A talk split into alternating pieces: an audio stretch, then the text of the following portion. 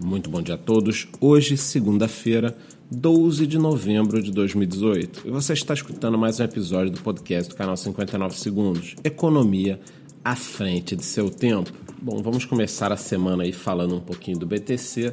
Para variar, ele continua preso, amarrado, atado nessa mesma faixa de preço. Ontem, por exemplo, ali por volta de 1h30 da tarde, ele caiu 50 dólares, 60 dólares, aí 10 da noite recuperou isso, ficando naquela faixa aí, a depender da exchange ou local que você está olhando, entre 6.350 e 6.400. No momento, na Coinbase, uma unidade da criptomoeda está cotada a 6.354. As altcoins estão vivendo um momento interessante, né? A gente tem uma certa estabilidade aí nas top 20, top 30, com uma queda de algumas nos últimos sete dias e aquelas mais lá para baixo, a grande parte, a exceção de alguns scans, algumas brincadeiras de pump and dump, estão caindo. Mas eu tenho alguns destaques aqui nos últimos sete dias que vão para Ripple, mais 8,40%, Stellar, mais 12,41% e Bitcoin Cash, aí na onda do fork, né, menos 7,37% nos últimos sete dias. No campo das notícias não temos nada muito bombástico, mas sempre temos coisas pontuais aqui que ao longo aí do ano vão fazendo uma certa diferença. Então vamos lá. O diretor de ativos digitais da Vanek, empresa famosa já no mercado porque está aguardando a aprovação do ETF da SEC, disse recentemente em uma entrevista, tá, que milhões de americanos investem em Bitcoin. E a Vanek, né, quer fornecer uma maneira melhor e mais segura para estes americanos. Abre aspas. A América quer um ETF. Fecha aspas. E na opinião dele, essa demora da SEC, a negativa da SEC, é causada pela novidade Novidade no sentido de que é ainda algo meio recente, né? Então a SEC tem que estudar muito, mas que esse mercado tem um potencial enorme, podendo chegar nos próximos anos a 10 trilhões de dólares. É isso aí, meus amigos, 10 trilhões de dólares. Estamos falando então que esse número atual de 200 bilhões de dólares pode ser multiplicado por 50 na visão do diretor de ativos digitais da Vanek. Vamos aguardar. Se ele tiver certo, eu vou torcer na realidade para que ele esteja certo. Bom, e continuando aí nos Estados Unidos, o Great Lake Science Center, um museu em Ohio, começará a aceitar Bitcoin essa semana, né, a partir do dia 13 de novembro,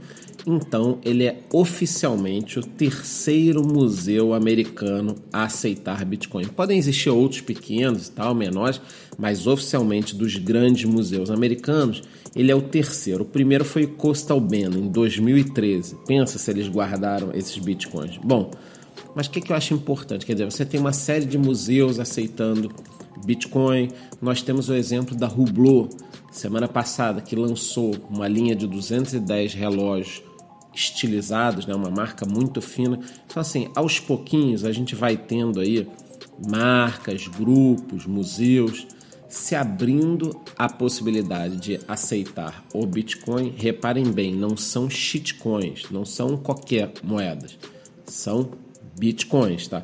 Então, assim, aos pouquinhos, esse pessoal utilizando, é isso que vai mudar, porque aí a sua tia, a sua mãe, aquele seu primo que acha que você tá maluco, vai num museu desse, vê lá, aceitamos Bitcoin, e aí o cara pensa o seguinte, pô, tudo bem, meu primo é maluco, mas o museu aqui também está aceitando Bitcoin. Então, eu acho interessante esse tipo de inovação e eu estou inclusive gravando um vídeo essa semana que tem a ver com isso, mas eu vou falar um pouquinho mais no final do podcast. Vamos seguir com as notícias aqui. Bom, então recentemente o famoso investidor Tim Draper, já falamos dele aqui algumas vezes, disse numa entrevista na Web Summit que o Bitcoin pode chegar a 250 mil dólares até 2022. Galera, 2022 está ali na esquina já, tá? Não se desesperem. Mas vamos lá. Ele disse que pode chegar a 250 mil dólares. E questionado para que ele desse alguns motivos, ele falou algumas coisas muito simples. que a população gostaria de ter uma moeda que não dependesse de políticos e que, por exemplo, pudesse ser levada de país para país sem ter que fazer nenhum tipo de conversão. E eu concordo com ele. E ele vai até além, ele fala que precisa haver a aceitação em lugares como Starbucks. Então vamos lá. Eu falei do museu, eu falei da fabricante de relógio e agora não sou eu que estou falando, é um mega investidor que está falando que precisa existir a aceitação. Então, conforme eu já disse aqui no início do podcast, eu estou gravando um vídeo específico, talvez saia essa semana, falando numa questão das inovações e da aceitação pelo público.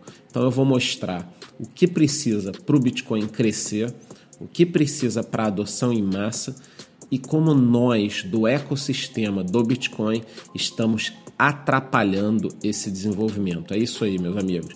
No caso, não somos todos nós, eu estou fazendo a minha parte aqui todo dia de manhã, mas existem muitas pessoas no meio das criptomoedas que trabalham diariamente sabotando o tão famoso rally aí que nós estamos aguardando. Então, espere, essa semana nós teremos esse vídeo.